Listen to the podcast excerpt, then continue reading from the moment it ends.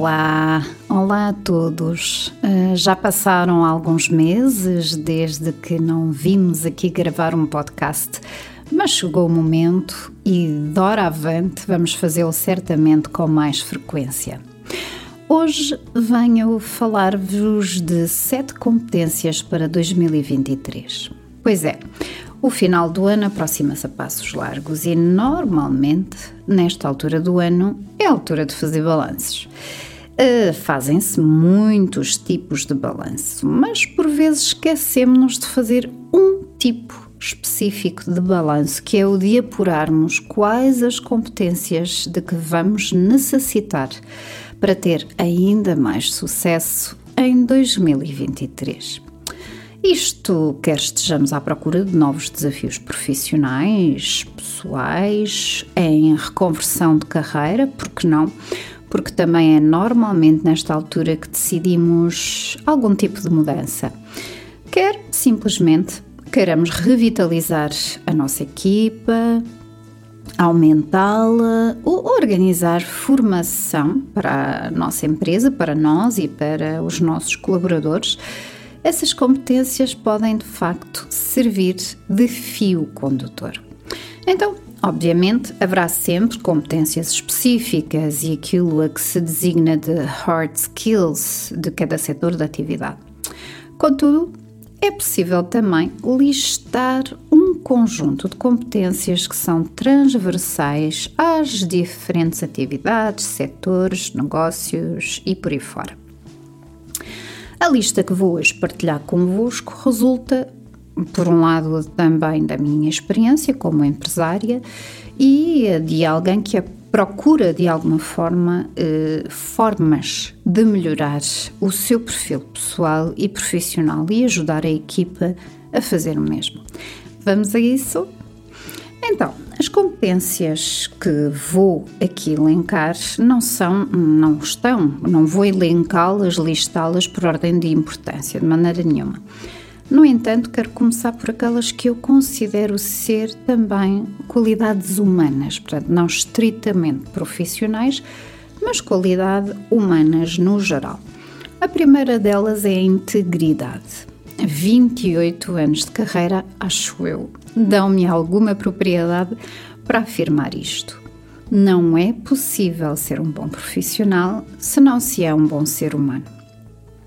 Ou, se quiserem dito de outra forma, eu tenho muita dificuldade em trabalhar com pessoas que eh, não, portanto, me deram provas de que não são suficientemente íntegras, de que não têm bom fundo ou hum, se estão à espera da primeira oportunidade para me espetarem uma faca nas costas, não é? E o sentido figurado basta-me aqui.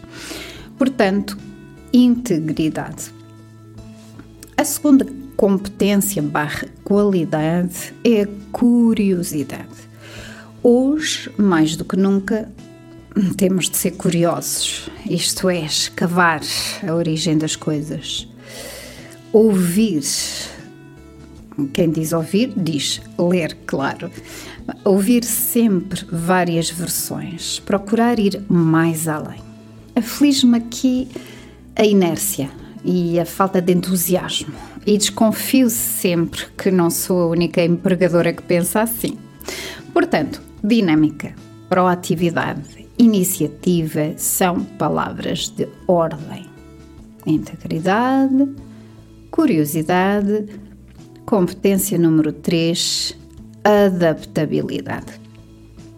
Vivemos todos a mesma pandemia, certo? Então, sabemos todos que esta palavra significa, uh, porque tivemos todos de a colocar em prática, adaptabilidade. Muitos foram as tarefas, muitas foram as tarefas que passaram para o formato online. As novas ferramentas com as quais tivemos de aprender também a trabalhar, mesmo que no início não estávamos muito para aí virados. E este paradigma só agora começou, acreditem, porque esta volatilidade vai ser cada vez mais acelerada, estas mudanças constantes às quais teremos de nos adaptar. Lá está. Competência número 4, a liderança. Como assim não precisas de melhorar as tuas capacidades de liderança porque não és diretor de uma empresa ou CEO? Isso não existe. A partir do momento que estamos no mercado de trabalho, quer trabalhemos em equipa, quer trabalhemos sozinhos, sermos líderes significa aqui muito mais do que dar umas indicações a quem está abaixo na hierarquia. Nada disso significa, acima de tudo, gerirmos uma agenda, definirmos prioridades, persuadirmos outros no nosso dia a dia e isto na mínima das exceções. Liderança. Número 5, resolução de problemas. E esta competência vai aparecendo nos últimos anos na lista das competências a uh, visar. A partir daqui, a lista de competências entrecruza-se constantemente. Já aqui falei de curiosidade, por exemplo. Pois é, a curiosidade também implica capacidade de análise, obviamente, e sentido crítico. Colocarmos em causa quando necessário, sermos criativos e ecléticos nas metodologias de resolução e, por vezes, a resolução de um problema, vamos colocar isto uh, entre aspas, porque eu prefiro a palavra preocupação, pode estar onde menos se espera. Portanto, vamos lá trabalhar nas nossas competências de resolução de problemas. O sexto ponto é a comunicação. Parece um clichê, mas é verdade. Tenho a sensação de que já quase tudo foi dito sobre comunicação e de que não vou acrescentar nada de novo. Permitam-me, contudo, que acrescente dois adjetivos: eficaz e assertiva. Comunicação eficaz e assertiva. E a comunicação eficaz e assertiva passa, obviamente, pela escuta ativa dos nossos interlocutores algo que algumas pessoas se desabituaram a fazer, escutar. E isto pela empatia, pelo dar e receber feedback, bem como também pelo domínio de todas as questões que dizem respeito à comunicação verbal, sobretudo a produção e a expressão oral. E à comunicação não verbal também, obviamente, o que, não esqueçamos, inclui a comunicação para verbal, tudo o que diz respeito à nossa voz.